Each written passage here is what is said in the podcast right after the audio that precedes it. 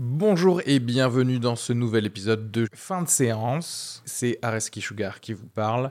Pour vous dire que je suis en spectacle actuellement au théâtre Beau Saint-Martin à Paris. Donc si vous voulez venir voir une superbe heure de stand-up, n'hésitez pas à prendre vos places. Il reste des places pour les trois dernières représentations de la saison. Le 15 juin, 28 juin et 12 juillet. N'hésitez pas à aller sur Bireduc ou suivre les liens depuis la description du podcast ou aller sur sugarfree.com. Merci à tous, profitez bien de cet épisode. Bisous.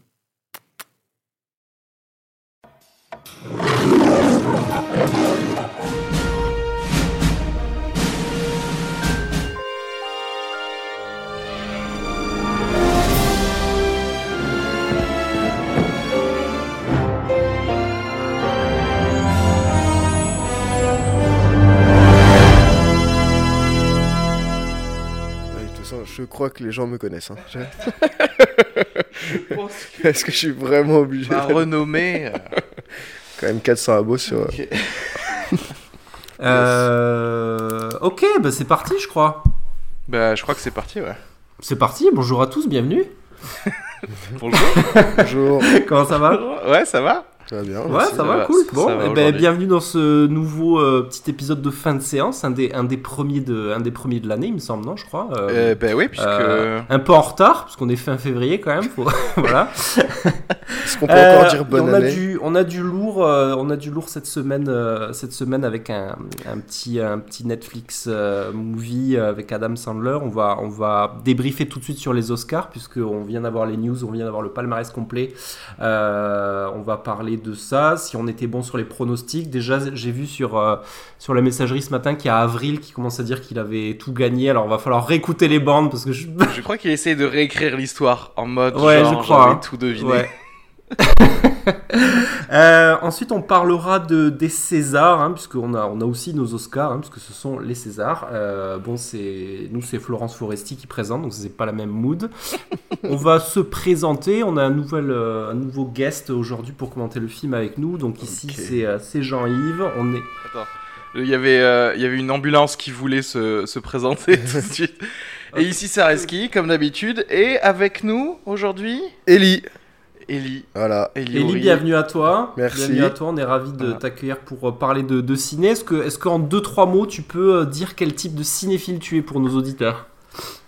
C'est quoi tes références? Je suis un peu bah, critique, euh, critique hein. j'ai une carte euh, UGC, donc euh, voilà, je, crois que je me connais. connais bien en ciné, quoi. je peux mettre des petites étoiles va. sur Internet, euh, je fais comme je veux. C'est ça, aujourd'hui. Aujourd'hui, tout le monde a la parole. je maintenant. crois, hein. Quelque part, euh, C'est ça. je suis légitime. Stand-upper de son état, Voilà. également. euh, Et sur, vendeur de euh, jambon à la sauvette, voilà, c'est à peu près.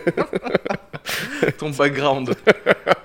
Ok, Ouais, bah, ça. bienvenue à toi. Euh, parfait, bah, je, je pense que tu as toute légitimité du coup à faire partie de l'équipe fin de séance pour dire que les Oscars se sont chiés ou pas. Ah, en ouais, fait. ouais, je pense que ouais, j'ai quelque chose à dire là, il y a quelque chose à dire.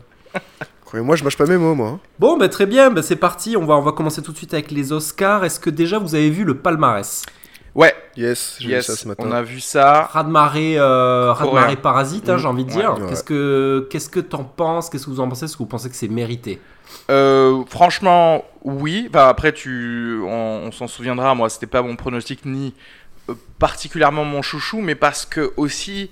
Euh, j'ai l'habitude d'un gros racisme chez, chez les Américains en fait Ouais. pour les Oscars. Donc franchement à la limite moi au contraire je suis très content que euh, bah, que un film coréen ait pu rafler. Donc euh, il y a eu meilleur film meilleur réalisateur et meilleur scénario euh, original je crois. Ouais, c'est ça. Et meilleur film international aussi. oui c'est vrai Ouais, que oui meilleur film étranger ça, euh, oui bon. Euh, ouais effectivement. Et, euh, et en plus, tu parles, et tu, du coup, tu parles de racisme, et c'est marrant parce que ça va même, euh, je pense, encore plus loin parce que c'est le truc, le film sous-titré, quoi. C'est-à-dire, c'est un film coréen sous-titré Ouais. et qui gagne un Oscar. Enfin, c'est ouf, quoi. Il n'y a, y a pas plus, euh, y a pas plus euh, réticent aux sous-titres que les les Américains, Américains, donc ça, c'est cool. Ouais. Et tu vois, j'ai appris un truc entre temps qui est marrant, c'est que par rapport au meilleur film, puisque le, le film euh, récompense plus la, la production en général, tu sais, le, le- le- le truc global du film. Et euh, est-ce que tu savais que euh, dans Parasite, la maison, elle a été construite pour le Exprès film? pour le film, ouais, Ouais. Est-ce que c'est pas, est-ce que c'est pas fou ça franchement? Ouais, ça c'est de la folie. mais Et c'est- euh, C'est pour ça qu'on parlait de, dans le top 10 là, de prouesse euh, d'architecture et tout ça. C'est que vraiment, en gros, le mec a pensé. euh, Il l'avait moi, dans sa tête, il voulait j'aime pas. bien C'est c'est vrai qu'en plus, d'ailleurs, la spatialisation dans ce film, elle est ultra bien Ouais. gérée. Tu sais exactement où tout est euh, et pourquoi, en fait, chaque personne est, est dans ce truc. ouais. Toi, t'avais bien aimé, Et, euh, euh, Ellie, euh, parce que c'est vrai que nous, on en avait parlé plutôt euh, assez longuement, justement, dans le top 10. Je sais pas si on l'avait vu ensemble. Euh, je pense pas. Hein? Est-ce que je l'ai vu? Ouais, si, si, je si, si, il est bien. J'étais. euh, Non, j'ai bien kiffé le petit twist à la fin et tout. euh. Et on, et on se disait que c'était, tu vois, un, un film, euh, un, un film politique et pour le coup, Ouais. euh, tu vois, enfin des films de classe un peu. euh, euh, alors moi, forcément, je, je le, je le mets avec euh, Joker et Les Misérables, quoi, dans les années, dans les films des 2019. Ouais, ouais, non, vraiment très très bien. Et euh, donc du coup, le, moi j'ai vu le, j'ai regardé les, les discours de, de remerciement et, et c'est marrant parce que du coup il parle de, il remercie Scorsese. Alors du coup il, y a, il dit, euh, moi j'étudiais Scorsese dans mon école de film et puis du coup il y a une espèce de standing ovation qui s'est improvisé. Enfin c'était un peu un peu nimp. Et après il, euh, il a remercié Tarantino aussi pour dire que lui euh, pendant des années il était inconnu et Tarantino chaque année dans ses tops il Ouais. disait euh, suivez ce gars c'est le top. Donc ça c'était c'était un moment assez sympa. Il y avait le l'Oscar de Brad Pitt qui était intéressant aussi Mm. parce que euh, Enfin. ça pour euh, Once Upon a Time donc je Mm. pense que ça ça les ça les valait largement et euh, et voilà. Ouais, non, je, mais en fait, euh, content, en fait, pour une fois, je suis content, tu vois, il n'y a pas de. euh, Enfin, il n'y a pas de choses horribles, j'allais dire, euh, tu vois, où, où tu te dis non, mais clairement, ce film, euh, euh, il gagne juste parce qu'il y a une excellente campagne marketing. Ouais, Euh, après, voilà, le fait qu'il n'y ait plus Weinstein avec ses campagnes marketing pour les Oscars, Ah, Peut-être que ça aide. Hein. Ouais. ouais, Grave. ça a aidé. Euh, mais là, oui, t'as l'impression. Après, je sais pas trop, j'ai pas vu le film avec, euh, avec Renée Zellweger, là, euh, pour lequel elle a gagné euh, son Oscar de meilleure actrice. Elle avait, Et moi non plus. elle avait déjà gagné un Oscar, il me semble, non, dans le Cold Mountain, mais c'était un, se- un- un Oscar du second rôle. ouais, je crois que j'ai lu ça ce matin. Netflix ramène un Oscar pour la performance de Laura Dern dans Marriage Story Mhm. euh, en second rôle féminin. Pas. Mais euh, bon, ça reste une déception parce que je pense qu'ils espéraient avec Irishman, euh, je pense qu'ils espéraient vraiment gagner des trucs et finalement ça n'a pas été le cas. Ouais. Qui est clairement le grand oublié du truc, c'est-à-dire que même euh, dans les Oscars techniques, enfin, ils ont rien eu, quoi, dans Mm. The Irishman. Ouais. Mais, euh, Et euh, le, enfin bon, il y a Brad Pitt pour le Tarantino, mais pareil, Once Upon a Time a rien euh, eu de ce, qui à, ce à quoi il pouvait prétendre, quoi. Donc, euh, mais bon, il y avait de la concurrence en même temps. C'est clair que cette année, euh, euh, bon, il y a, il y a aussi Joaquin Phoenix hein, Ouais, qui, euh, mais là- c'était, c'était, c'était plié euh, déjà six Mais mois avant, c'est quoi. clair, c'était impossible à détrôner. C'est vraiment, tu te dis, je sais pas quel film vous allez sortir si vous croyez que vous allez être meilleur acteur que lui, quoi. Enfin, euh, euh, genre, t'abandonnes, tu le sors l'année d'après, tu sais. Si un non, si tu voulais t'attends. Le euh, seul Cocorico, euh, c'est les meilleurs effets visuels de 1917, parce que c'était c'est des Français qui ont fait Les les, Français Ok. les effets Oui. spéciaux de 1917 que j'ai toujours pas vu et qu'en fait euh, c'est j'ai d'ailleurs pour vu. ça que nous on en a pas du tout parlé dans nos top 10 tu l'avais vu toi Jean-Yves Pas- non, je l'ai pas vu. Moi, je l'ai vu. alors? Il est franchement bien. Ouais. C'est filmé, euh, attention en termes techniques, en plan séquence. Ouais. C'est ça, c'est comme ça qu'on dit ouais Ouais, et, euh, et je me suis dit, quand je l'ai vu, je me suis dit, putain, le caméraman il s'éclate, c'est un- c'est vraiment bien fait. Et après, on m'a dit, ouais, c'est un film en plan séquence. Et je fais, ah, ok, d'accord. Ah, tu ne savais pas Non, à l'avance en fait, parce que c'est vrai que le marketing a été un peu fait, euh, Autour un de peu ça fait sur ça. Ah, ok, il est très très esthétique le film. Moi, je l'ai trouvé très très beau. Après, il y a des petits trucs, euh, je vais pas spoil, mais surtout que vous l'avez pas vu, mais il y a des trucs, je dis, non, non, pas encore, on a déjà vu ça. Ah d'accord, des Ouais, choses des un peu. Ouais, c'est peut-être pour ça aussi qu'il a été un peu ou- oublié. Des... Enfin, je sais pas. Euh, toi, tu le mettrais dans ton top 10 2019, même si là, euh, enfin, c'est peut-être Non. un peu difficile d'en faire un. Non. non, tu mettrais pas. ok. Ouais. Ouais, c'est un peu ce que j'ai cru comprendre. C'est vrai que, euh, au point de vue scénario, que c'était un peu, euh, j'allais dire, classique pour un film de Mm. guerre, Mm. euh, mais que tout était placé dans. Bah, dans le plan séquence, etc. Quoi, et les effets spéciaux, du coup. Mais voilà. Ouais, et puis le film il est pas égal. Il y a des moments où c'est un peu chiant quand même. D'accord. Est-ce que vous avez quelque chose à rajouter sur, euh, sur les Oscars? Est-ce que c'est euh, les Oscars qui vont faire que vraiment, à partir de maintenant, les gens vont se relaxer sur les films étrangers et donc les films avec sous-titres et que on va pouvoir voir parfois un petit meilleur réalisateur pour un film étranger, etc. et que ça va devenir un peu normal Non. Ou est, ouais, voilà. Ou est-ce que, et voilà, je reprends toujours euh, mes chaussures de cynique. Tu vois, les, les mecs se disent bon, est-ce que c'est pas l'année où on sort, où on met tout sur le film étranger Parasite, comme ça, on est tranquille pendant 15 ans. Tu vois Non, mais ouais, mais il faut le dire, tu vois, et que après ils vont, ils vont revenir à leur euh, microcosme hollywoodien et tout le monde sera content, etc. Bah, après, je suis désolé de le dire, mais rien que meille- enfin, par exemple, meilleure actrice, Renée Zellweger, elle joue Judy Garland, tu vois. On est encore dans des trucs de euh, euh, Hollywood qui parle d'Hollywood, etc., etc. Mm. Bon, après, je dis ça, ça se trouve, elle est géniale, hein, mais Après, je sais pas parce que euh, il y a. Est-ce que, est-ce que dans cet Oscar, parce que voilà, dans le, message quand même, il y a- un message euh, anticapitaliste qui est quand même assez fort dans le film. Et est-ce que c'est pas aussi un Oscar politique, parce qu'Hollywood a toujours été plus, plus, plus de gauche pour, euh, pour euh, faire un contrepoids à Trump? Peut-être qu'il y a ça aussi. hein, Peut-être c'est juste un truc. euh, c'est une pièce politique. Après, euh, moi, je vais pas être aussi cynique que toi parce que même si c'est vrai, il y a un peu de ça quand même. C'est pas. euh, c'est pas comme si le, enfin le film est, le film est quand même oufissime quoi donc euh, Oui, oui, du le coup, film peut-être que très- ça très les bien. a touchés euh, et tout cinéphile euh, américain ou pas euh, ne peut qu'être euh, en admiration devant un tel euh, un tel euh, une telle maîtrise quoi tu vois Ouais, mais c'est toi qui nous avais sorti la stat ouf que, enfin, je sais pas, il y avait genre 40% de l'académie qui voulait pas regarder le film parce que c'était, qu'il y avait des sous-titres. C'était pas, c'était pas toi ah mais ça lu quelque non part. c'est pas moi mais ça m'étonne pas hein, ça m'étonne pas du tout ça Enfin, c'est Après, enfin, c'était à un certain moment donné, il y a quelques, il y a un mois ou deux, donc peut-être que tu vois, euh, ce nom, ce chiffre a, a diminué et que tout le monde s'est dit non, on va quand même le regarder, mais c'est quand même assez incroyable Ouais, que de base, de prime abord, les gens se Ouais. disent euh, non. Donc tu parlais de tu parlais de Cocorico et moi je, je mettrais une petite une petite touche Cocorico sur Parasite puisque Parasite est un énorme succès en France avec euh, plus d'un million et demi de, de places pour un film euh, un film étranger sous-titré. Euh, donc ça c'est ça a souligné aussi donc euh, Alors- donc ça veut dire que c'est tout, tout ça est possible quoi. Puis il y avait Mais pas beaucoup de promos en tour en plus. hein. Moi, j'ai pas entendu beaucoup de promos. C'est que du bouche à oreille, j'ai l'impression. euh, Oui. Pas du tout et c'est ça qui est ouf Ouais, c'est ouais. que ça je pense que le film a bénéficié d'un énorme bouche à oreille en Ouais. fait c'était tellement cool que ça ça a marché comme ça et il est ressorti aussi tu sais il est ressorti au cinéma Euh, donc, euh, donc voilà, moi je pense que je me ferai peut-être la version en noir et blanc qui apparemment Oui. euh, vaut le coup. Ouais. Euh, donc à, à voir. J'ai vu la- l'affiche poster, je crois, sur Twitter euh, traîner euh, pour le futur steelbook de Parasite en 4K noir et blanc. Je pense que je pense que ce sera un achat euh, indispensable dans, le futur mois. Et ce qui a bien marché en France, et c'est peut-être du coup l'année des gilets jaunes, etc.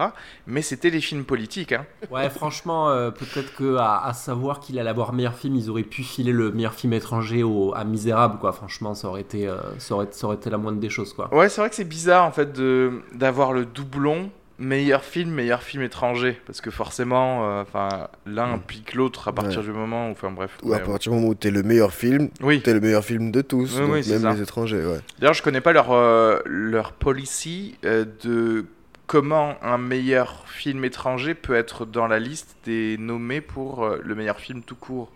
Tu vois, qu'est-ce qui fait que ça transcende la barrière film étranger? Ouais.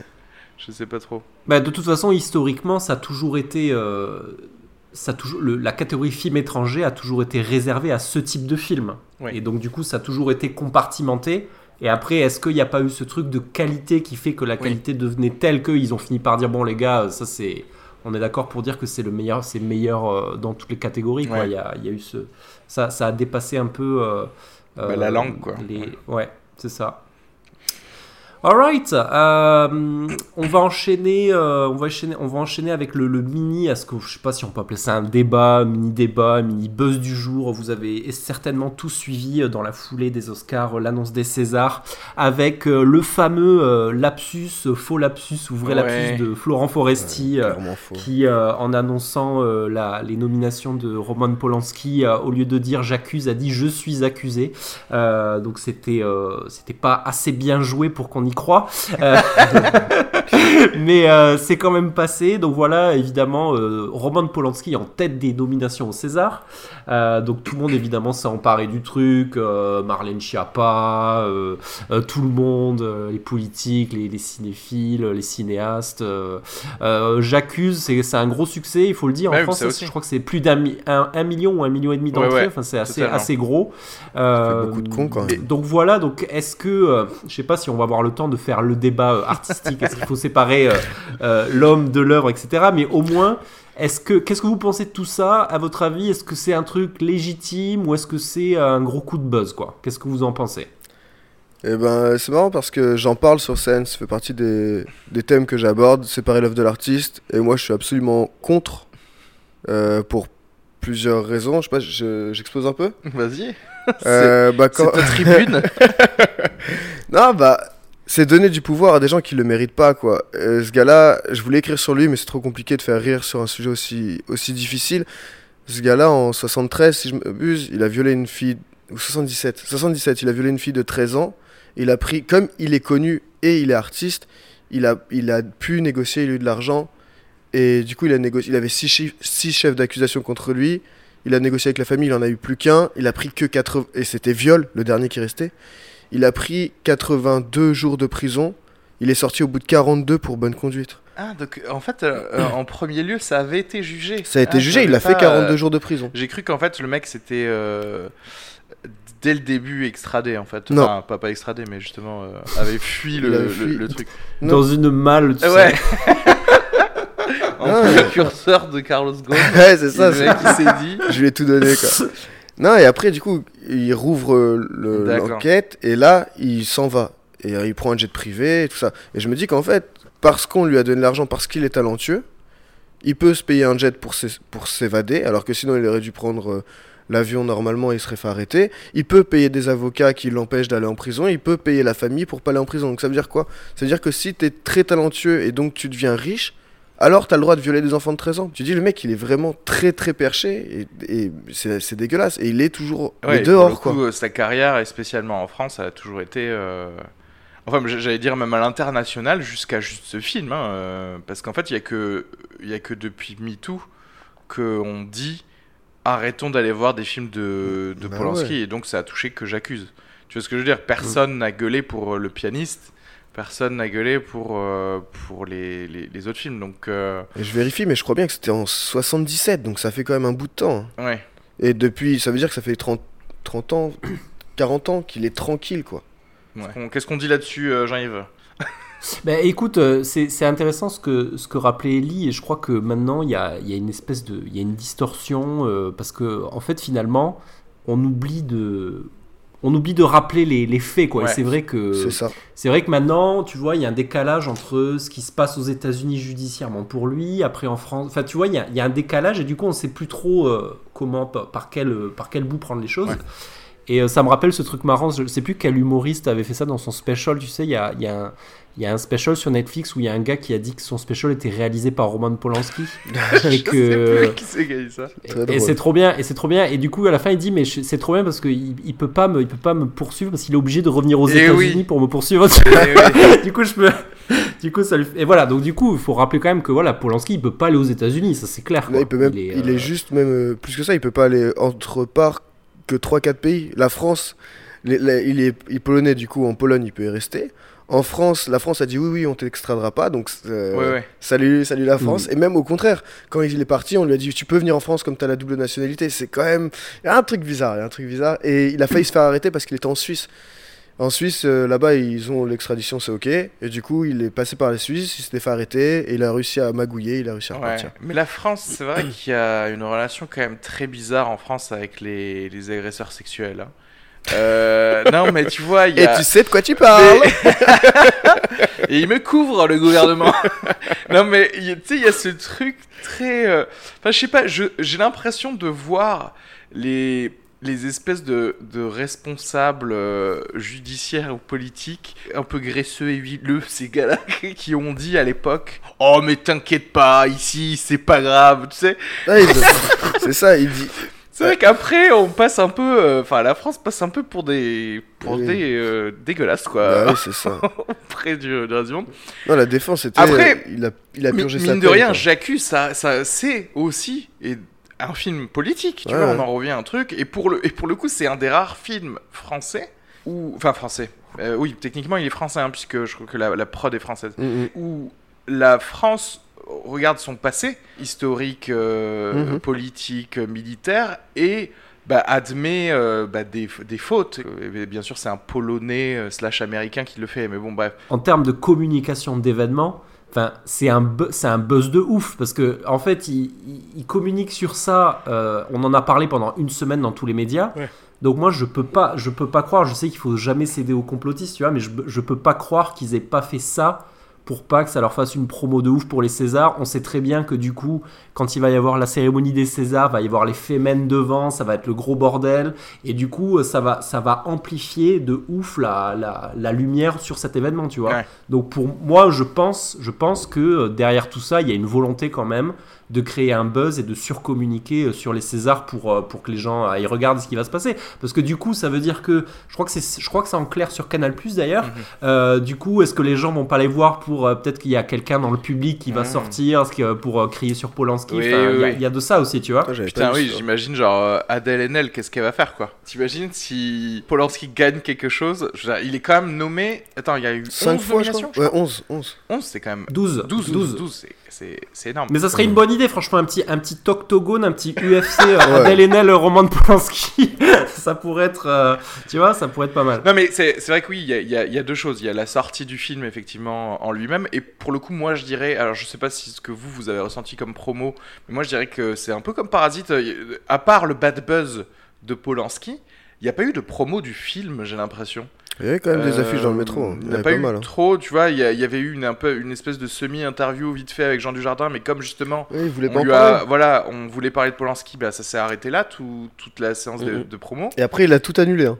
Oui, bah j'imagine, bah, t'as pas envie de devoir euh, excuser des trucs de Bah, quelqu'un. Mais bon, après, Alors il a pour- dit pourquoi oui il l'a fait Pourquoi Oui. il allait dans le film? Ouais, ouais, bah écoute, ouais. Soit t'assumes, soit t'assumes pas, tu que- Mais ça, c'est toujours très difficile parce qu'en fait, tu reviens à un individu et tu te dis, genre, ok, euh, tu peux jouer dans un roman Polanski. C'est très facile de dire, ne le faisons pas de l'extérieur, mais après, quelqu'un qui a dévoué, entre guillemets, toute sa vie à être acteur, tu lui dis, va jouer dans un, dans un film de quelqu'un que tu as peut-être. Dont tu admires l'art justement depuis, euh, depuis très longtemps, je, je je sais pas si on serait tous euh, capables de dire non en fait. Ça. Ouais, le- mais si on dit va jouer pour quelqu'un qui a violé des enfants, tu vas? Si c'est Roman Polanski, tu dire? Ouais, ben moi, c'est la réponse, elle est non et j'y vais pas, point. C'est pour ça qu'il faut passer par. Enfin, hop. hum, ah. Mais après, là, là où il y a le second niveau euh, d'analyse, c'est les Césars. C'est-à-dire qu'effectivement, les Césars, ils auraient pu se permettre de dire bon, euh, écoutez, le film est sorti, il y a eu un grand succès public. Pas obligé de nommer le film en fait. On laisse passer ça, on arrête d'appuyer sur le fait que nous les Français, on autorise ce gars. Mais non en fait. Et 12 fois, quoi. D'où- Et ouais, ouais C'est c'est-à-dire pas que un, vas-y, on le met, il a quand même fait un bon film, on le récompense, on, met, on le fait une nomination. Non, 12 fois. Peut-être que le film est bien quand même. De toute façon, ça va, ça va forcément être très intéressant à regarder parce que là, je, je revérifiais la liste de nominations et en fait, le, le film avec Adèle Haenel qui s'appelle Le portrait de la jeune fille en feu, il, Ah est- là il là. est nominé quasiment dans toutes les catégories de Polanski, Polanski, aussi, tu vois. Ah donc-. Non mais donc, du coup, En fait, ça va, être, ça va être très simple. Soit ils font gagner la jeune fille en feu, à chaque fois. Et, non, mais vraiment, à chaque fois. Et là, la une des journaux, le triomphe de MeToo, euh, blablabla. C'est c'est obligé, tu vois autre chose Soit passer ils font pas gagner, mais ne serait-ce qu'un seul. Ouais, un seul et de c'est toutes mort. ces hein. catégories-là. Et il va y avoir des gros plans sur euh, toute la clique qui a fait euh, euh, la jeune fille en feu et des gros plans sur Polanski. Je sais pas, est-ce que Polanski va, va aller à la cérémonie se faire ça serait intéressant. Normalement, oui, hein, je vois pas pourquoi il irait pas. hein, il- Bah, je sais, ouais, bah pourquoi il irait pas Bah, parce que je sais pas, peut-être il va se faire attaquer par Florence Foresti. Elle a déjà commencé alors qu'il était pas là, donc euh, ouais, je, que- je sais pas du tout. D'ailleurs, oui, est-ce que ça. Est-ce que le faux lapsus euh, est un prémisse d'une cérémonie qui va balancer sur, euh, sur Polanski et les agresseurs euh, sexuels en général, tu Bah, vois. J'aimerais bien. hein. Après, est-ce que tu crois vraiment que, parce que c'est Florence Foresti qui va présenter, est-ce que tu crois vraiment que Florence Foresti, elle va, elle va envoyer des grosses vannes euh, je, je la vois pas, je la vois trop, Non, je pense qu'elle est pas trop une Blanche mainstream Gardin, en fait. clair. Oui. Non. Ah oui, ça aurait été Blanche Gardin là par contre, oui, je pense Ah, qu'elle aurait pu euh, Ah bah envoyer oui. des grosses, des grosses, oui. Mais là, Florence Foresti, ça va être, ça va être du faux. Du, non, je, je vois, je la vois pas du tout euh, faire des blagues vaseuses sur Polanski. euh, Ouais. Non. Parce qu'après aussi, enfin, c'est-à-dire que c'est Canal c'est ça. Il me semble que c'est Studio Oui. Canal hein, qui, a, Oui. qui a aussi produit Oui. J'accuse. Donc si tu veux, enfin, ils vont pas s'auto-torpiller à dire genre ouais, euh, vas-y Florence, tu C'est pas les ouais. met pas les États-Unis non plus, Ouais, quoi. voilà, c'est la France.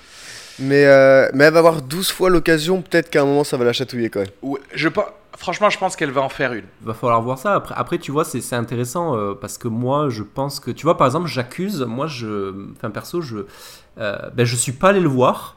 Pourquoi? Parce que euh, bah, avec tout ce qui se passe, c'est-à-dire c'est la première fois que euh, je me suis dit non, j'ai pas eu envie quoi. Tu vois, c'est- c'est-à-dire je me suis dit je je- j'arrivais pas à me projeter à aimer ce film avec tout ce qu'il y a autour, tu vois. Mhm. Je me suis dit euh, et c'est la première fois que ça me le fait, tu vois. Et donc je sais pas euh, c'est peut-être un marqueur, euh, je sais pas ce que comment ça va se passer à l'avenir sur ce genre de film mais euh, mais voilà, je Enfin, je, tu- vous l'avez vu d'ailleurs, vous, j'accuse ou pas? Non. Moi, je dois avouer que je l'ai vu. Ah, T'es vraiment une grosse Effectivement. Chienne. Je l'ai Ok. dit. Euh, en fait, j'étais parti pour voir un autre film, mais Oui, bon, on la connaît celle-ci. je suis obligé de m'excuser, tu sais. Euh, mais après, après, bon, il faut, faut, faut le dire aussi. C'est-à-dire que moi, en vrai, il faut que je, je sois réel. Je, je fais mon coming out de curiosité morbide. C'est-à-dire que moi, j'en ai regardé des vidéos euh, juste pour savoir de Daesh, tu vois, sur, Ah, ouais. sur Internet. Donc moi, ça m'intéresse de voir des films de... Même si tu me dis Ted Bundy a réalisé un film, j'ai j'ai envie de le voir. en Ah oui, j'ai envie de rentrer dans l'esprit de... Entre deux viols, t'aimes bien de faire un bon film, ouais, ouais, c'est ça. Après, je dois, vous- je dois dire, c'est un bon film, c'est pas non plus un film euh, extraordinaire euh, qui mériterait des Césars ou quoi que ce soit. Pour le coup, euh, La jeune fille en feu et Les Misérables, euh, mi- mille fois plus que, que ça. Parfois un peu chiant, parfois, parfois d'ailleurs, je- Jean Dujardin, je sais pas trop dire s'il joue bien ou pas, en fait. bref, mais. mais oui, je, dois dire que je. Parce que j'aurais détesté justement rentrer dans cette conversation sans avoir vu le film, Ouais. en fait, tu vois. Mais, euh, mais après, je suis d'accord, on vote aussi avec son argent. C'est comme nous, tu sais, on doit faire le tri de tous les déchets. Mhm. Et derrière, on dit, à, on, on dit à aucune usine et aucune industrie d'arrêter de polluer. En fait, arrêter de produire ces films, en fait. C'est ça aussi. Mais tu sais que ça fonctionne dans l'autre sens. C'est Bah, le jour où on arrête ouais, de consommer en fait, les. C'est eux qui sont. C'est eux Oui. qui peuvent mettre le- de, de l'argent ailleurs. Je vois ce que tu veux dire, mais à un certain moment, le, le gars, comme il a une carrière de 50 ans derrière lui, c'est sûr qu'il va y avoir des gens qui vont aller voir euh, Ouais. ce, ce film. Et du coup, comme ça devient un point de culture euh, bah, internationale, j'ai j'ai pas la force de, de contrer ma curiosité. Ouais. mais oui, c'est pour ça qu'il y a peut-être des instances au-dessus de nous qui devraient faire le tri. Mais s'ils le font pas, c'est aussi à nous de le faire, quoi. Euh, ouais, ouais, ouais, mais après, enfin. si demain il fait zéro entrée, il reste non, mais une en fait, ce que, ce tu es en train de vendre comme concept, c'est arrêter d'aller manger chez McDo, comme ça on n'aura que des légumes bio. Ça n'arrivera jamais. Mmh. C'est tout, parce que ça coûte pas cher, c'est rapide, les gars, il y, a une indu- il y a une industrie trop grosse qui choisit ce que tu vas manger. McDo, dès demain, s'ils veulent, hein, ils pourraient te, te donner que du topinambour. Que, Oui, si- ils, choisissent de le vrai. faire. Ils choisissent de le faire. Ils le font pas. Pourquoi? Parce que voilà, ils savent que ça ramène de l'argent et que toi, au final, bah voilà, parfois, tu vas manger un petit McDo. Parfois. Parfois, Genre, c'est euh, le gars avec tous ces détritus de McDo à côté, parfois, ouais. Est-ce que du coup, après J'accuse, tu t'es senti mal un peu comme euh, quand t'as mangé ton McDo trop vite et t'en avais trop envie? Alors, je sais plus. Ah, bah d'ailleurs, quand je, je suis allé voir Les Misérables, je suis allé voir Les Misérables avant d'aller voir J'a- J'accuse, et c'était un matin, justement, à 9h. Et je crois que j'en ai déjà parlé dans l'autre fin de séance. Il y a le côté où il y avait plein de personnes qui allaient voir J'accuse. T'es à la fois un mec bien et un salaud. C'est Euh, le matin et je me suis dit ah tiens peut-être ils vont aller le voir le matin parce que ils ont honte d'être vus ouais. d'autres horaires tu sais voilà. C'est ce que t'as fait, c'est ça c'est exactement ce que j'ai fait Tu mais à la à base ça, toi à la base, je voulais voir Toy Story 4 Genre, tu vois le décalage.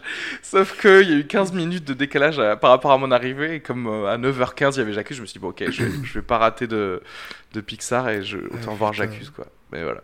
Toy Story 4 pour J'accuse. Ouais. Deux moods, quoi. Deux salles, deux ambiances. Ouais, c'est le cas de le dire. Bon, mais ok, je crois qu'on a fait le tour. Est-ce que vous avez un petit truc à rajouter sur, euh, sur cette, ce mini buzz Polanski ou est-ce qu'on peut passer à la release euh, du jour? Je pense qu'on peut, euh, on peut pa- passer sur, euh, sur la release du jour. ouais, Allez. tout à fait. Uncut James, du coup, euh, film des frères Safdie, Benny et, et Josh Safdie avec Adam Sandler. Tu dépenses mon argent partout à New York et tu fais des paris avec. Je commence à avoir de sérieux doutes. Attends, t'es vraiment sérieux? C'est vraiment trop tard. Howard, qu'est-ce que t'as foutu de son fric Howard, t'as mon fric Ah Qu'est-ce qu'il y a On va faire un petit, un petit tour de table, savoir ce que vous en avez pensé. On va donner des notes et on va passer directement en discussion spoiler parce qu'on va avoir du mal à, à parler de ce film sans raconter euh, tout ce qui se passe dedans. hein. Euh, euh, donc voilà, je vous écoute. Euh, Qu'est-ce que vous avez pensé de ce film? Euh, Est-ce que c'est un film à recommander? Voilà, vos impressions globales. Eh ben, je sais pas pourquoi. J'ai apprécié parce que j'ai regardé jusqu'au bout et il fait quand même 2h15 et il était quand même minuit et quelques, donc il y a quelque chose qui m'a tenu. Mais j'ai trouvé un peu bordélique. Hmm. Ça parle beaucoup les uns sur les autres. A- je le regardais en anglais. il y a- Il y a fuck à toutes les phrases. et j'ai compris enfin pourquoi euh, Areski m'avait invité. Ça commence dans le trou du cul d'un juif. Je me suis dit là, il y a un message. C'est pour moi. C'est pour moi ce film. On développera plus tard. Enfin après. Ouais. Allez. Euh, mais du coup, toi, t'as- bien aimé ton. Je sais pas. Ah, tu sais pas Je encore. sais même pas. En fait. Je crois qu'en en en parlant, on va voir si j'ai aimé ou si pas. t'as aimé mais- ou pas. Ok. Jean-Yves. Écoute, euh, moi j'ai euh, adoré euh, Uncut Gems, mais vraiment, vraiment euh, Ah ouais. beaucoup. Euh, J'avais déjà adoré leur, leur film d'avant euh, qui s'appelle Good Time avec euh, Pattinson. Qui se, passe, qui se passe à New York aussi, qui est un peu un film euh, un peu, un peu énervé, caméra à l'épaule, montage rapide, un peu oppressant, tu vois. Et là, je trouve qu'avec ce film, je crois qu'ils ont vraiment trouvé euh, leur acteur et, euh, et euh, ça m'étonne pas parce que je crois qu'il y avait, il y avait personne d'autre que Adam Sandler pour jouer ce personnage-là et en plus il le joue vraiment très bien. Euh, je trouve la, personna- la, la performance de Adam Sandler exceptionnelle. C'est un Ouais. gars qui est tellement talentueux que Évidemment, alors tu vois, c'est ça, c'est on en avait, on en avait discuté euh, quand euh, on parlait des, tu sais, de Murder Mystery sur Netflix et de, ces comédies un peu qui fait euh, comme ça, où c'est un gars qui, il est tellement bon que même quand il est dans un film un peu pourri, il arrive toujours à tirer son épingle du jeu, tu vois. Et donc là, quand tu lui donnes un truc de cette qualité-là, il se sublime. Il se sublime, euh, il prend tout euh, comme il faut, il porte le film. euh. Donc moi, j'étais vraiment bluffé par la performance de, de, Adam Sandler. J'aime beaucoup le scénario, j'ai- j'aime bien de toute façon les, les histoires de, de petits malfrats, de bijoutiers new-yorkais, de paris sportifs, enfin tout ça, je trouvais que c'était vraiment très bien, très bien fait. Donc moi, je passe un très bon moment devant ce film. Je suis happé jusqu'au bout. Je tiens à souligner que je pense que c'est le meilleur film Netflix que j'ai vu à ce jour. Euh, et donc pour moi, c'est un home total. Euh, y a, on a beaucoup de détails à, aborder, mais pour moi, ce film, c'est vraiment une tuerie à tous les étages. Euh, je suis, suis, d'accord. Je suis d'accord parce que j'ai, j'ai vraiment, j'ai vraiment beaucoup aimé. Je trouve que Adam Sandler est excellent. Euh, vraiment, vraiment. Là, pour le coup, euh, voilà, si, parce qu'il est sorti techniquement en 2019, je crois. Ouais, c'est ça. Et là, et ben en fait, je, voilà, en second, je l'aurais mis derrière euh, Joaquin Phoenix pour l'année de- 2019, en fait. Ouais, parce le que- jeu, Clairement. le jeu est très Clairement. parce qu'il m'a bluffé, je m'attendais pas du tout à. euh, Alors, on savait qu'il pouvait bien jouer dans euh, le registre dramatique avec Punch Drunk Love, euh, tu sais, de Paul Thomas Anderson. Et là, Tu sais, tu m'exclus clairement de la conversation là. Je voulais être sûr. mais, mais là, moi, je le trouve meilleur que, que dans ce film où pourtant il avait déjà été euh, encensé. Euh, aussi, il faut que je dise, c'est un film qui m'a énormément stressé. Genre vraiment. Ouais. Ah oui, C'est oui, un oui, film ultra stressant. Euh, après, alors déjà, dans, dans sa forme, comme tu dis, c'est ultra chaotique. Le personnage, il prend des décisions de, de merde. Euh, il, il a un psyché de merde, mais en même temps, On passe par toutes les phases avec, avec ce personnage, c'est-à-dire que Howard Ratner, on l'aime bien, on le trouve très emmerdant, on a pitié pour lui, et en fait, on passe par un peu tout, toutes les choses qu'on peut ressentir pour, pour ce personnage, et je pense que ça, il arrive euh, à très bien le transmettre, euh, Adam Sandler. Mais le chaos, et puis surtout pour moi, après ça, ça résonne avec euh, ma fibre à moi, mais l'insécurité financière t'es qu'il y a dans ce film, t'es le fait de pas être posé, de toujours continuer, parce dès qu'il y a quelque chose, dès qu'il y a un, un truc où il pourrait se dire bon ok je vais faire ceci pour euh, que ça aille mieux, il double down, c'est-à-dire qu'il va aller dans un, un- un pari de plus, le pari de trop, faire quelque chose qui qu'il fallait pas, ne pas discuter avec des personnes. On sent, on sent d'ailleurs que le- les, les réalisateurs ils savent très bien quoi te montrer pour te faire peur, mais en même temps te donner une fausse piste.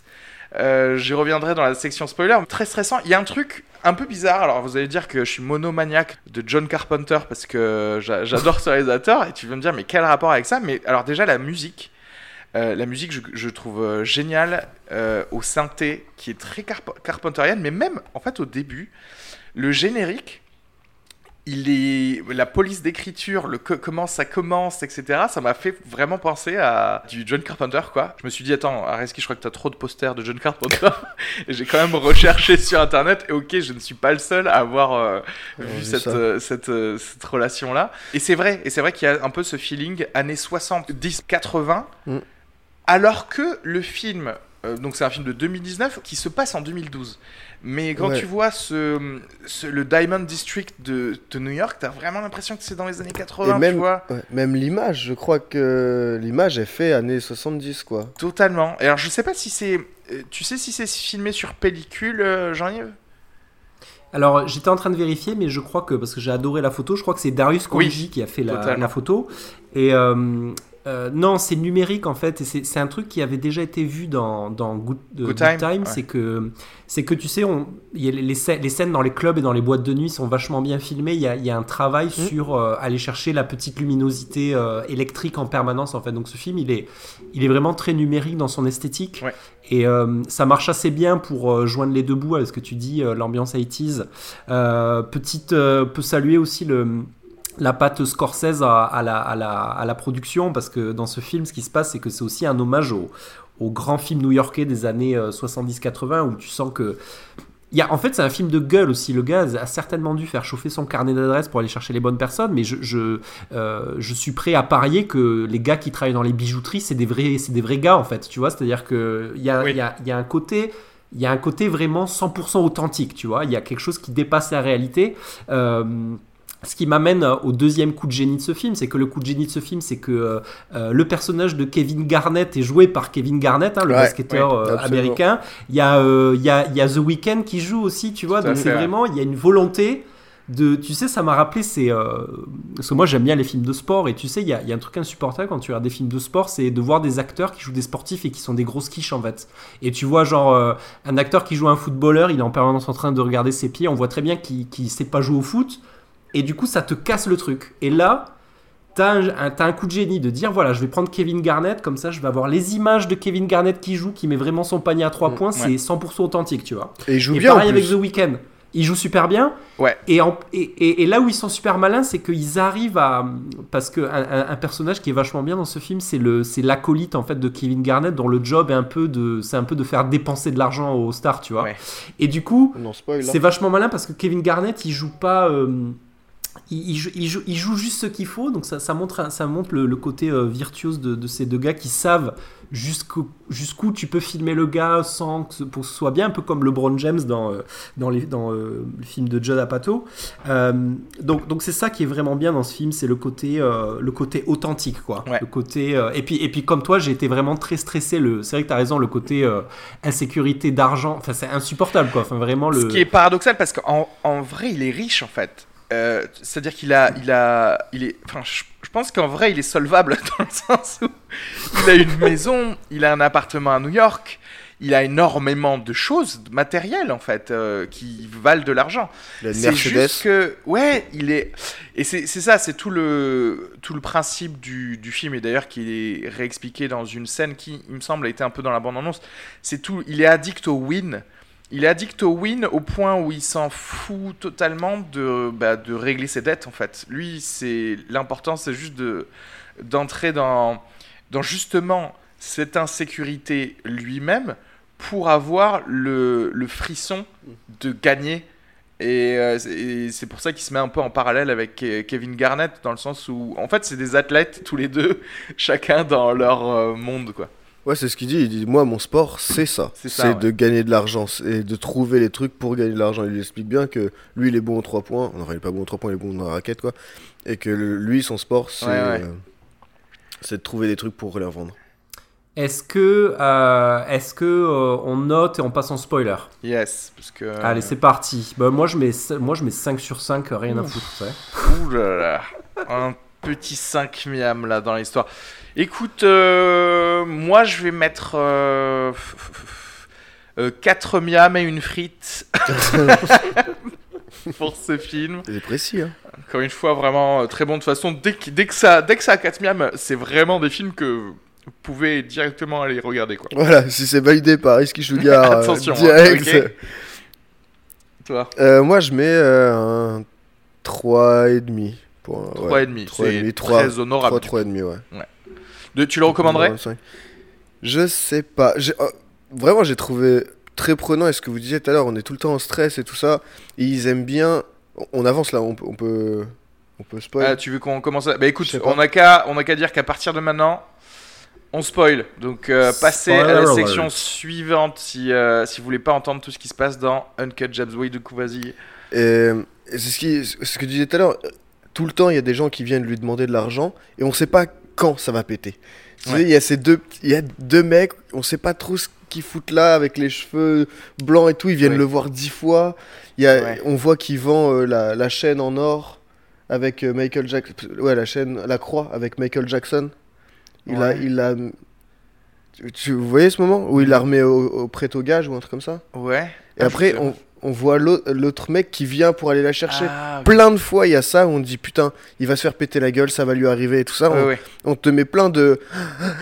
Mais Et c'est ça coup- les fausses pistes. Moi, je croyais vraiment qu'à un certain moment, quand à- donc à la fin, à la fin du film, quand euh, tout, tout va se jouer sur un, un gros pari, je pensais vraiment que la fin du film, ce serait tout se passe euh, parfaitement et que ce sera euh, justement un de ces deux petits vieux à qui il doit Oui, que entre oui, guillemets ça. 30 000 dollars qui viendrait avec un gun parce que il l'a trop. euh, Ça faisait trop longtemps. euh, ça faisait trop longtemps et qu'il les a trop menés en bateau. Mm. Et, et en fait, je trouve ça très intelligent parce qu'ils connaissent les façons de faire bah, des films, justement, pour prendre le contre-pied de ça. C'est-à-dire Mm. qu'ils prennent vraiment leurs spectateurs pour quand même un petit peu des, des cinéphiles. Parce que, attends, c'était dans quoi euh, Dans quel film qui, au final, tu sais, où le protagoniste se faisait tuer par un, un mec un peu secondaire euh, à la fin du film? Ça, ça te dit ça te dit rien euh, Jean-Yves? Il y, a- il y a un côté un peu genre l'impasse ou un truc comme ça où c'est pas le gars que tu crois qui va se oui, qui va tu, te tu sais, tuer, tu tu sais jamais d'où ça, ça vient. Ça quoi, en peut fait. Venir, un ouais, côté- ouais, ouais. Ça peut venir de n'importe où. Et euh,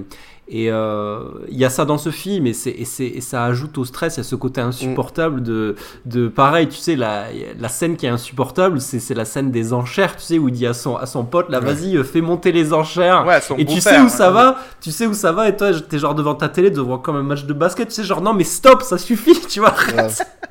Mais oui mais c'est ça et c'est que des décisions de merde à chaque De fois merde. il, il cul de la main.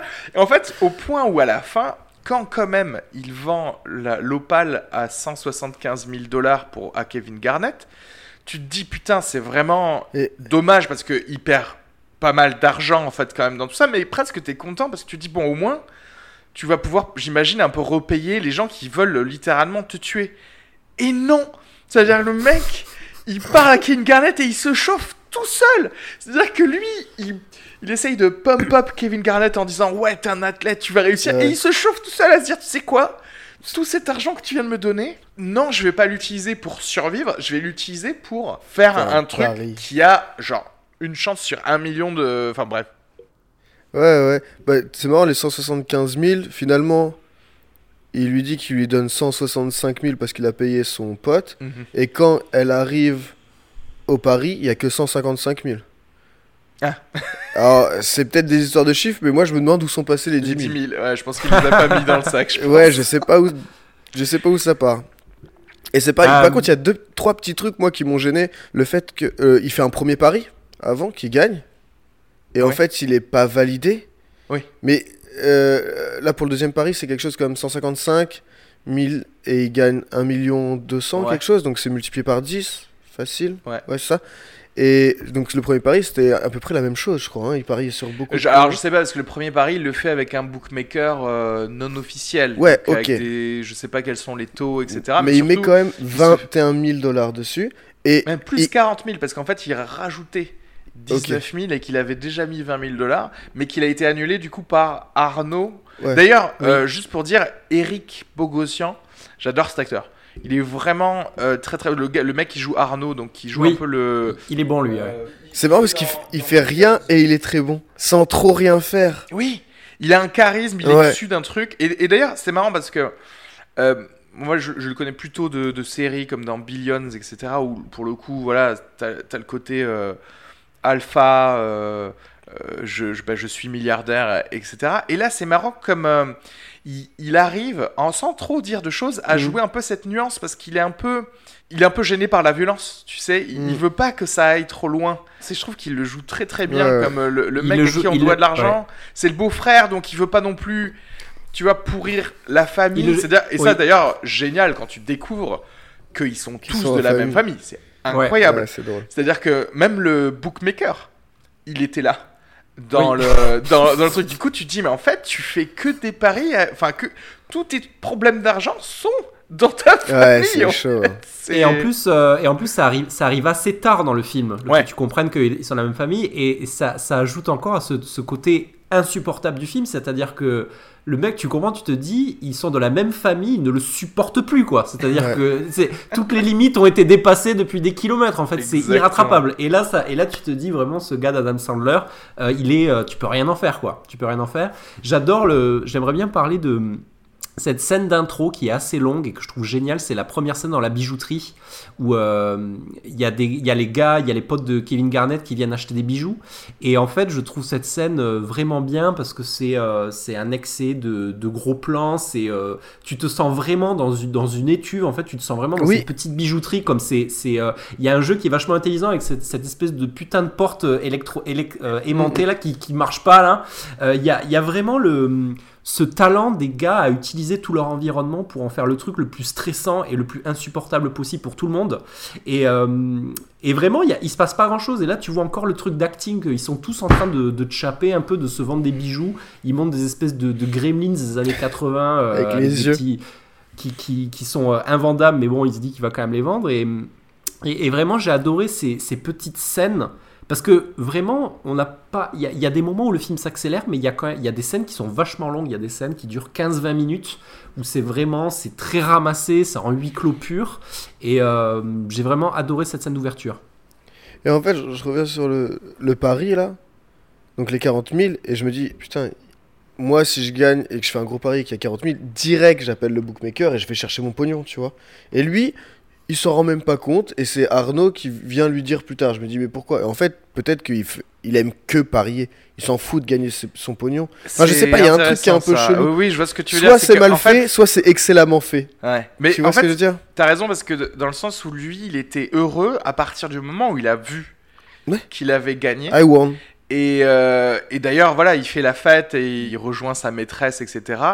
Et après, on passe à autre chose, ses autres problèmes. Mm. Il y a ce côté où, en fait, il aurait aimé, je pense, être un athlète De basket, physique hein, je ou crois, de ouais. basket, en fait, parce que c'est-à-dire qu'en gros, a. si hein. tu rates un panier, il n'y a pas de conséquences, en fait. Quand tu rates... Pour lui, perdre un pari, c'est rater un, par- un, un panier. Et sauf que en fait, il doit de l'argent après. Ouais. Sauf que pour lui, il voulait juste que ça, la vie continue comme un basketteur qui rate un panier et que normalement, du coup, on reprend la balle et je vais reprendre la balle à un moment. Sauf que au bout d'un moment, il, il, il emmagasine et plutôt il crée cette armée de gens qui lui veut du mal parce que et depuis des années, on imagine comme tu disais. Jean-Yves, c'est que en fait, tu t'imagines du coup tout l'historique familial pour qu'on n'en puisse plus en fait de, ce- Ouais. de ce gars.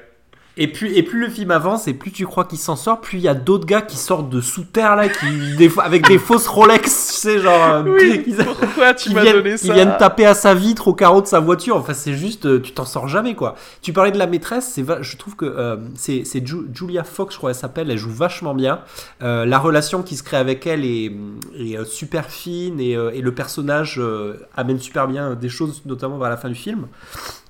Et d'ailleurs, euh, il- c'est, ouf quand même parce que cette, cette- ce, ce climax qui arrive à la fin, c'est, euh, tu peux pas savoir ce qui va se passer jusqu'à vraiment, le, le- vraiment la dernière seconde parce que même tu sais quand il y a le- l'espèce de, espèce de vieux mec euh, tout vieux, tout fripé là qui sort avec les, avec les sacs de cash, Mm. euh, tu t'imagines pas du tout que la fille l'attend dans la voiture. Ah, si, moi je Hein vu ça. Euh, et, euh, et d'ailleurs, voilà, euh, donc la morale du film, c'est que voilà, c'est madame qui part avec l'argent et, euh, et c'est ça quoi, faut, faut, faut le dire. Mm. On sait, sait pas trop ce qu'elle va faire avec tout ça, mais, mais voilà, le mec quand même. il est, dans un, il est dans une espèce d'obsession et c'est pour ça que je suis assez content d'avoir vu ce film qui marcherait bien en diptyque avec, avec, euh, avec succession, tu sais, sur l'argent Ouais. et la nature humaine, quoi. C'est-à-dire qu'on voit, et c'est assez intelligent, et je veux pas faire de la sociologie de comptoir, mais c'est super malin de raconter une histoire comme ça du point de vue de personnages qui se rapprochent du. euh, quasiment du, du banditisme ou des petits Mm. arnaqueurs. On est, on est dans un truc qui est très animal en fait, tu sais, c'est-à-dire que dans, dans les relations aux gens, c'est très, euh, c'est très primaire en fait, tu vois. Ouais, ouais. Et il y a un truc vraiment de l'obsession de coller. euh, T'as Kevin Garnett qui est complètement hypnotisé par son opale. T'as euh, Adam Sandler qui est en recherche perpétuelle de toujours plus, toujours plus. Et ce film, il dit vraiment beaucoup, je trouve, sur l'argent. Euh, quasiment. euh, Enfin, je sais pas, je trouve, je trouve que c'est très très subtil, quoi. Sur Ouais. l'obsession, quoi. Et à votre avis, l'opale, elle valait vraiment euh, un million d'euros? Alors, Ou ça- alors c'est n'importe quoi et lui Et non, et non, en fait, la non, tête tout non, seul non, non, parce que du coup, j'y pensé tout à l'heure quand tu disais, c'est que quand il sort de la, tu sais, il, il arrive à la salle d'enchères, Ouais. il fait un scandale aux meufs, il dit vas-y, appelle-la, c'est pas bon. Et Mhm. en fait, il le dit très rapidement, il sort et dit bon, ok, je me suis peut-être emballé, peut-être que ça valait que 180 000, donc en fait, t'as envie de lui dire, mais mec, arrête, tu te- ça fait une heure que tu nous fais croire que ça vaut un million de dollars, et lui, il savait déjà plus ou moins que donc ça lui a servi ouais. absolument à rien, tu vois. C'est-à-dire qu'il aurait pu direct la vendre 175 000 à Garnett au début, c'était réglé parce début. que Ouais, dans ouais. la scène d'intro, dans la scène d'intro, il lui dit, il lui il a un sac, il lui dit, je te donne Ouais. 170 000, tu Ouais. vois. Ouais, ouais. il lui donne, tu vois. C'est incroyable. Mais d'ailleurs, pour rebondir sur la, la technique et le fait que tu dises qu'il y a le- ce côté un peu animal, euh, il, filme, euh, il filme en longue focale, c'est-à-dire qu'en gros, il filme de loin. Et du coup, ça fait très documentaire. Ça fait Ouais. très euh, National Geographic, en fait. Comme si on était en train de regarder des, bah, des, des lions, des, des, des animaux dans la savane en train de faire leur, leur truc, quoi. Et c'est vrai que c'est c'est vrai que c'est ça. Tout ce film, c'est un, c'est un côté. Laissez-moi vous montrer euh, ce monde que vous ne connaissez pas, où l'homme est un loup pour l'homme, tu vois, que des, que des choses comme ça. Et ça rajoute énormément de tension, euh, justement, à, à tout le film. Puis t'as envie de t'approcher, t'as envie, de... tu dis je vais louper quelque chose quand c'est loin comme ça. T'as envie d'aller chercher. et Non, il est bien, bien foutu. Il est, al- ouais, il est prenant en fait. Je l'ai vu avec un pote et 2h15 et j'ai regardé 2h15 sans problème quoi. Il est vraiment prenant comme film. Je, je trouve que c'est un, un peu un film singulier pour Netflix parce que, enfin, je sais pas, Ah ouais. je, je- Ça vaut pas Bright quand même. Ça vaut pas Bright. Non mais c'est très bien, ce film, ce film il tombe très bien parce que justement Netflix, au niveau de leurs euh, objectifs, ils sont en train de plafonner, c'est-à-dire que là ils se rendent compte qu'ils ont, ils, vont pas pouvoir trop augmenter en abonnés. Il y a la Mm. concurrence qui arrive, il y a HBO Max qui arrive, il y a Disney, et là je crois que ce c'est film la qualité. pour eux, quoi. c'est le signal de dire faites, arrêtez de faire 40 000 films, faites-en genre juste 3 Ouais. mais faites des très bons films, tu vois. Et là, c'est ce qui se passe. T'es avec des gens de qualité euh, à tous les étages, c'est-à-dire que quand tu regardes le cast, technique, acteur, c'est le top du top. Et c'est ça la clé en fait, c'est-à-dire que hum, il faut qu'ils comprennent que ça sert à rien de faire euh, 1000 films, il faut en faire moins, c'est tout. Et que Oui. tu as gagné en qualité, tu, tu vas rattraper des gens au passage. Vous croyez qu'il va euh, marcher je voulais, je voulais parler de la, le personnage qui joue la femme de Adam Sandler, qui est vachement bien, et du coup, pour euh, ajouter sur ce truc animal de. euh, parce que voilà, c'est ça aussi, c'est qu'on revient à. Comme, parce qu'on est dans encore ce milieu malfrat, on revient à des, des, à des modèles un peu archaïques, tu sais, c'est-à-dire c'est le mec qui déborde de fric, c'est euh, la femme qui est là pour l'argent, qui est là pour être rassurée, pour être protégée, etc. Et, euh, je trouve qu'elle joue vachement bien cette femme qui est, pris, qui est emprisonnée dans la cage dorée, tu sais. C'est-à-dire, euh, parce que ce qui est vach- c'est vachement triste, je trouve, quand tu t'aperçois qu'elle sait très bien qu'il a une maîtresse, que l'appart, c'est tout est ok en fait, mais qu'elle lui dit à un moment. Euh, tu sais, il y a cette scène où c'est pathétique, il sort à poil de son coffre. Franchement, c'est il est, il est à poil alors qu'il assistait au spectacle de ses enfants.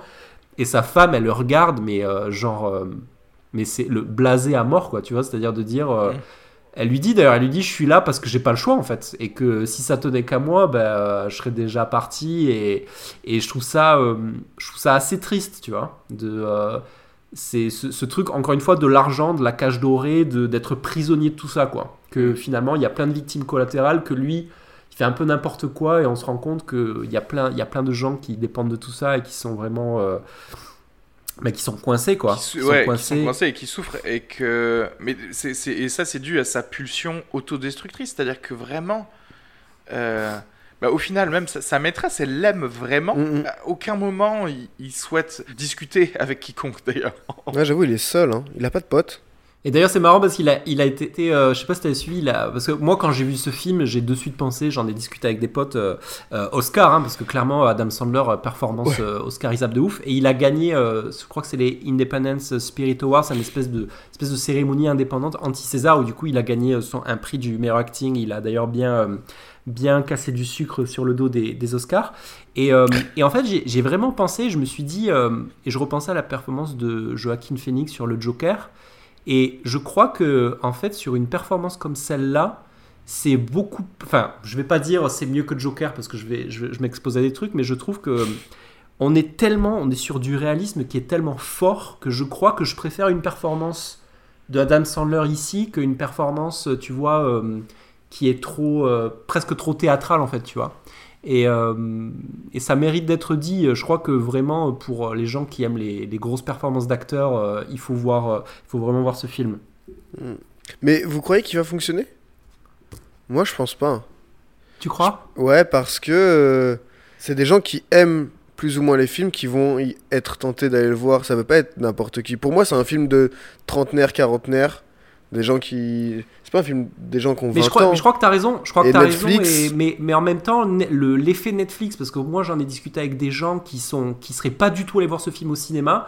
Mais tu sais, tu es un dimanche soir, tu es devant Netflix et il y a marqué nouveauté, tu vois ça. euh, Il y a marqué, euh, enfin, c'est c'est vendeurs, policiers, euh, suspense et tout. Mm. Et moi j'ai discuté avec des gens qui l'ont vu un peu par hasard et qui ont été surpris positivement par le film. Ouais, par hasard. Mais imagine. 2h15, un dimanche soir, je suis pas sûr de le faire. Si. Et puis, euh, c'est pas un, blockbuster, donc je pense que ça va être un bon film qui va être caché dans, dans Netflix, quoi. Je pense qu'il va bénéficier d'un bon bouche à oreille quand même parce que moi Ah, quand j'ai vu bien, le ouais. film j'avais envie d'en parler à tout le monde quoi. Enfin je sais pas c'est tellement euh, c'est tellement surprenant en termes de qualité pour Netflix et c'est tellement tendu. Enfin franchement euh, ils, ils ont réussi à moi j'étais quasiment euh, à la fin le, la- le climax où euh, où il y a les Ouais. gars qui sont enfermés dans le bocal dans sa bijouterie et en fait moi j'étais quasiment debout devant ma télé en fait je me disais mais c'est pas possible jusqu'où ça va aller? Euh, Là, ça devient quasiment euh, métaphorique. De... C'est-à-dire que moi, quand je vois, quand il y a Arnaud qui est en train de transpirer dans son bocal, pour Mm. moi, c'est le spectateur. Tu vois, pour moi, eux, c'est le spectateur qui est affligé par Adam Sandler et qui Ouais. dit arrête, on n'en peut plus, ça suffit, stop, arrêtons les conneries. Mhm.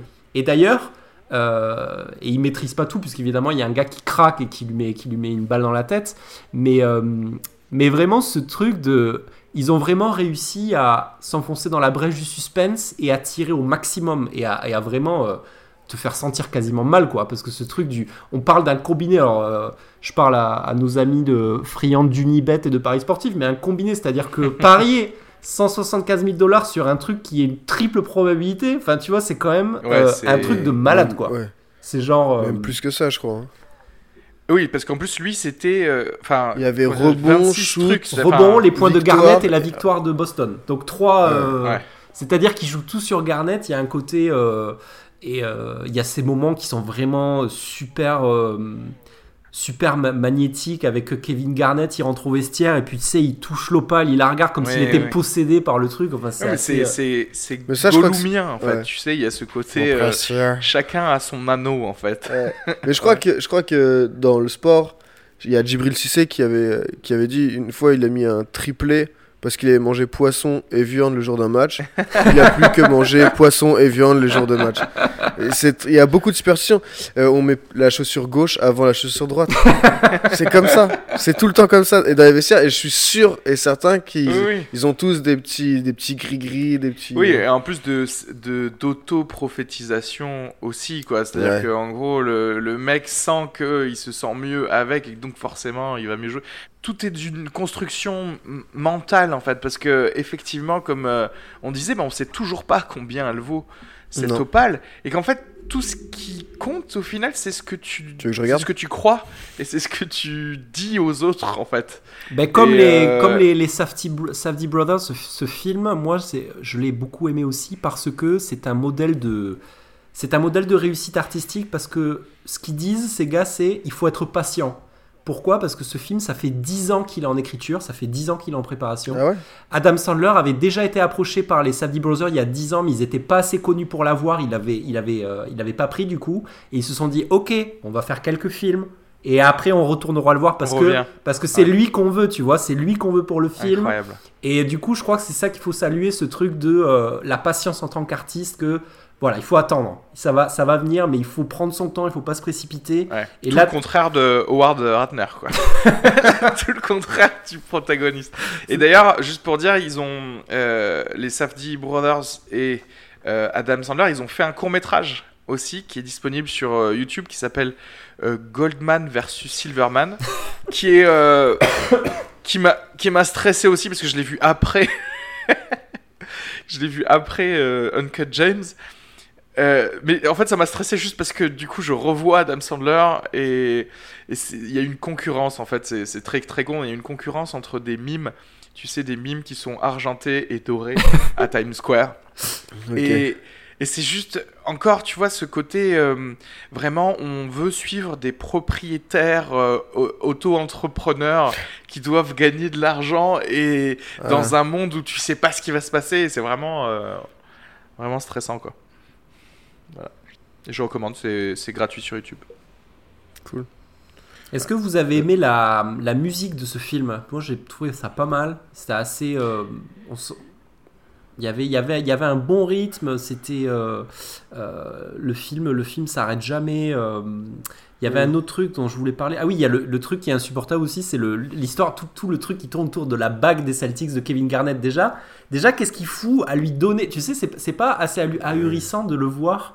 Euh, tu sais, Kevin, il lui montre l'opale qui arrive, euh, qui arrive d'Afrique dans un caché dans un poisson. Enfin, c'est assez euh, rocambolesque comment cette opale arrive dans, dans son bureau.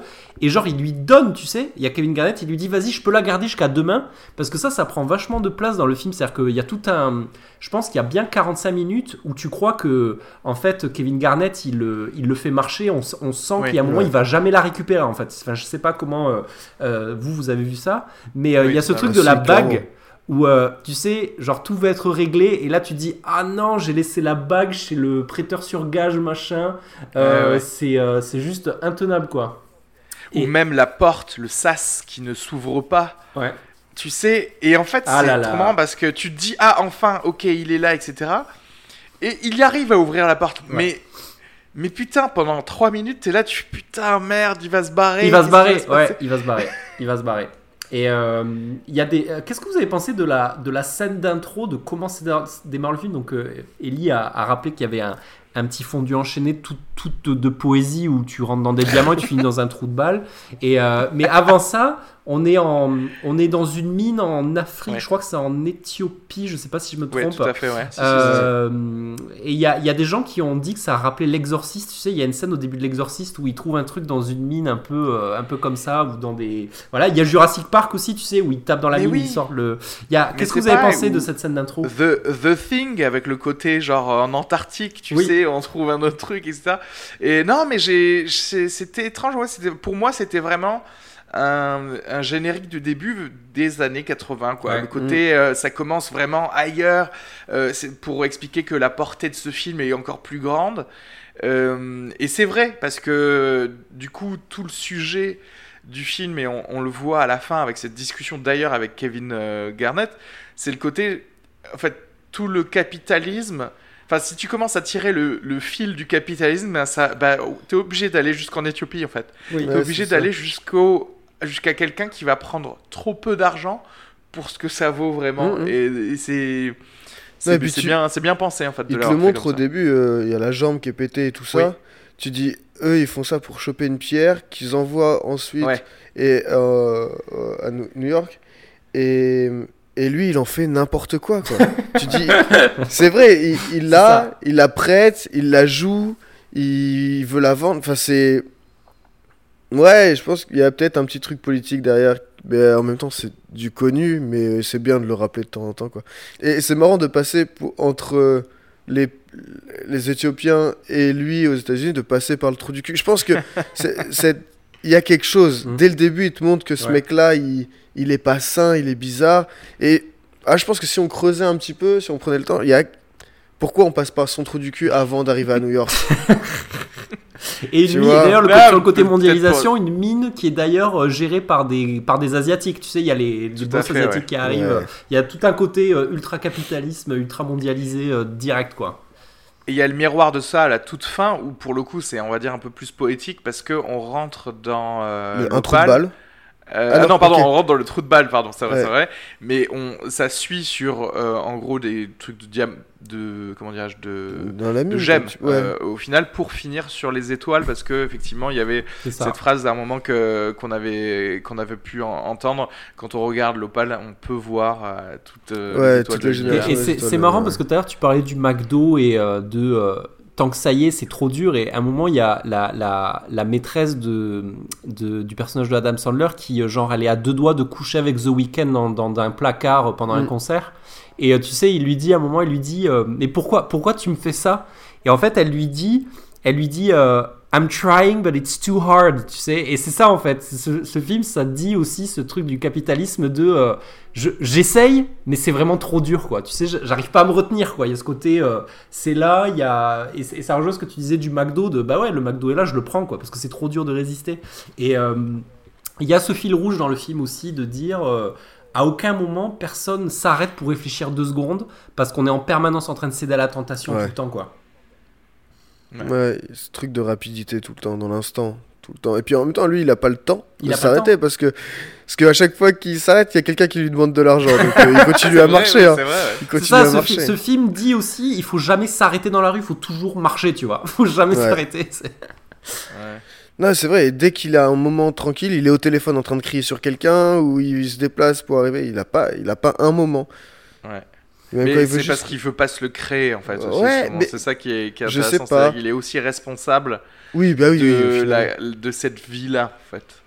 Il y a une scène, Ouais. euh, il y a une scène que j'ai vachement aimée parce que je l'ai trouvée euh, vraiment ultra maîtrisée et ultra sensuelle. C'est la scène où il est dans un placard, il texte sa meuf.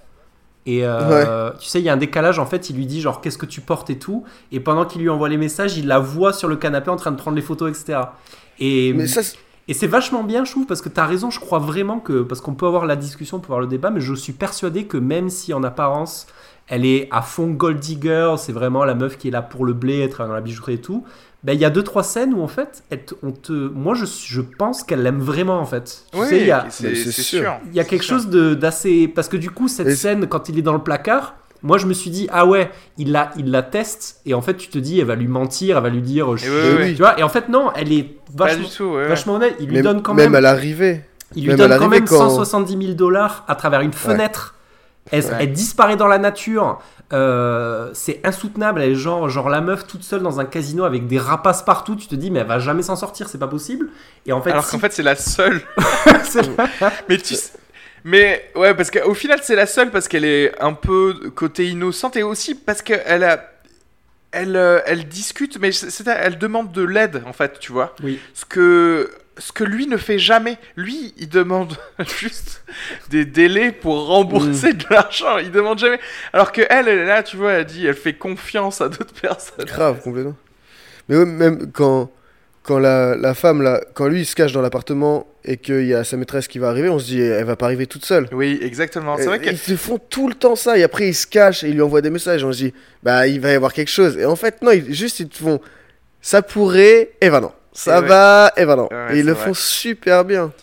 Où on te Et fait penser le pire de certains personnages et en fait non c'est pas c'est pas ce que tu penses. Elle, elle est assez complexe, elle est marrante cette fille, ce, ce per- ce personnage, parce qu'elle se fait grave, elle, fait- elle se fait tatouer son nom, Ouais. mignon, mais sur le cul. Ouais, voilà, c'est vraiment tout ça. Elle, c'est vraiment ça, quoi. Mais ça, ça, ça, rejoint et- le, le truc, euh, ce, ce truc animal en fait. De, elle le, elle le maîtrise. Tu sais, il y a cette scène où la première fois que tu vois cette meuf, tu sais, il rentre et genre, euh, ça part trop en embrouille. Elle dit, vas-y, euh, t'as pas envie de te disputer, viens faire un câlin, ça va aller. Y a, y a elle, elle le maîtrise totalement par cet aspect Mm. affectif en permanence. Tu sais, ce truc animal de cul, de, de qui, qui est vraiment. Qui est vraiment vachement bien, euh, vachement juste en fait par rapport au personnage d'Adam Sandler quoi.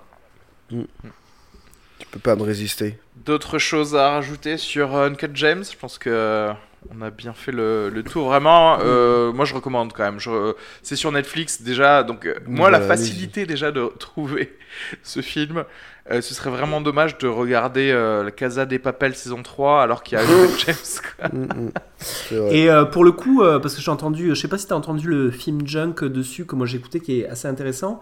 Euh, ce film est sorti au cinéma et je crois que ce film j'aurais bien aimé au- aussi le voir au ciné, tu vois. C'est-à-dire euh, avec un son, euh, euh, parce qu'apparemment il y, a, il y, a des, il y avait ces discussions de le son, le, le film est oppressant et du coup ce, ce, ce film en cinéma avec un son un peu fort, ça peut vraiment te mettre mal à l'aise, quoi. Tu vois, tu es vraiment dans Ouais. une situation. euh, euh, vraiment difficile à vivre et ça doit encore ajouter au- au- à, la, à la portée du film. Donc ouais, euh, franchement, à recommander, c'est peut-être pas pour se date, c'est-à-dire que peut-être pas, euh, c'est-à-dire que si vous êtes dans une, une dimension où vous voulez vous détendre, c'est peut-être pas un film détente. Euh, peut-être ça risque plus de vous énerver, genre un peu comme quand t'as bu genre 3-4 cafés de trop, tu vois, t'es un peu, euh, après t'es un peu trop énervé, donc ouais, peut-être à recommander sur un, un moment où euh, peut-être un samedi soir ou euh, mais voilà. Et c'est marrant, ce côté oppressant, moi je trouvais aussi, en premier, quand j'ai fini le film, je me suis dit, c'est un peu bordélique quand même. Et je pense que c'est voulu. Oui, totalement. C'est bien oui. fait, mais il y a un truc où. Putain, tu sais pas où donner de la tête, tu dis. Et puis ils te mettent plein de débuts de choses qui finissent pas, tu dis. Ah Ce côté casse-bas en fait. Tu sais, le côté euh, genre Oui. vraiment euh, le district, le Diamond District, c'est tout et n'importe quoi. Ça rentre, ça sort, tout le monde, Oui, euh, côté Casbah, y a- vrai. Alors que c'est con, mais c'est des lignes droites, mais t'as l'impression que c'est un dédale tellement tout est présenté de manière chaotique. Bref, recommande énormément. Donc euh, allez vous régaler en regardant Uncut Gems. Est-ce que vous avez vu d'autres films récemment? Ou des séries ou des choses que dont vous voudriez parler? J'ai regardé Paris-Lyon hier et c'était pas mal, hein. mais c'est trop tard, c'est passé. non, bah 1917, 1917, franchement, faut aller le voir. hein. La musique est ouf, euh, la, la façon de filmer est ouf. Après, le scénar, il se tient. Il se tient, et c'est rien d'exceptionnel, mais ça se tient. Il y a des scènes qui sont vraiment très très jolies. Euh, et au ciné, enfin, au ciné, ça t'envoie toujours plus plein la gueule, quoi. Donc je pense que c'est Ouais. un truc à aller voir au ciné Donc, euh, aussi. fi- film euh, de spectacle en fait, euh, en gros, si on veut voir Mmh, 1917. Ouais. Ouais, et puis. euh, ouais, il y a quand même quelques bonnes, bonnes petites scènes, quoi. Franchement, euh, si tu me dis demain on y retourne, moi je reviens le voir. Je Ah ouais, le voir. Ouais. Jean-Yves Alors moi je suis sur du revisionnage en film en préparation pour un truc dur hein, qui arrive bientôt, mais on, va, on, est en, on est en train de vous préparer un petit épisode de top 10 de la décennie. Donc euh, en vue de ce top, euh, je me suis rematé quelques films, dont, euh, dont Manchester by the Sea qui est dispo sur Netflix, qui est, qui est une tuerie. Donc voilà, j'ai revu ça. Et après, je suis, sur, beaucoup sur des séries. Deux choses. Euh, je me suis euh, ré- réabonné à Canal juste pour me mater la saison 3 de Platane, qui est genre trop marrante, quoi. Genre, euh, t'as parlé de Laurent Lafitte tout à l'heure, mais il y a un épisode avec Laurent Lafitte où. Où ils expliquent que Laurent Lafitte il a du succès parce qu'en fait il arrive à hypnotiser les, les producteurs pour avoir zéro. Enfin, tu vois, c'est complètement Oh, con. génial Dans son père, son père c'est genre Roland McDan, enfin c'est n'importe quoi. Enfin voilà, franchement la, saison 3 de Platane, ça reste l'esprit Platane, l'esprit euh, Éric Judor, il est vraiment bon parce qu'il arrive à, à- bah, il, est, il est marrant quoi, il est marrant, c'est bien Ouais. écrit, c'est bien joué. Donc vraiment la saison auteur. 3 de Platane, c'est euh, c'est une pépite. Euh, on a commencé euh, avec, avec ma, ma wife là une, une pépite de série HBO qui s'appelle The Outsider. Euh, Oh, c'est génial. De adaptation, donc euh, gros team up Dream Team puisque c'est de la team de The Night Off et c'est une adaptation de Stephen King. Euh, donc là, on s'est fait 2-3 épisodes. Je suis complètement hypnotisé par cette série, donc je vous la conseille vraiment, une ambiance de folie. Donc, euh, donc voilà, pour moi, ce sera plus des séries en ce moment. Ok. Eh ben, euh, bah, je, je suis pareil là, moi je suis euh, sur The Outsider, euh, série HBO, vraiment génial. Ouais.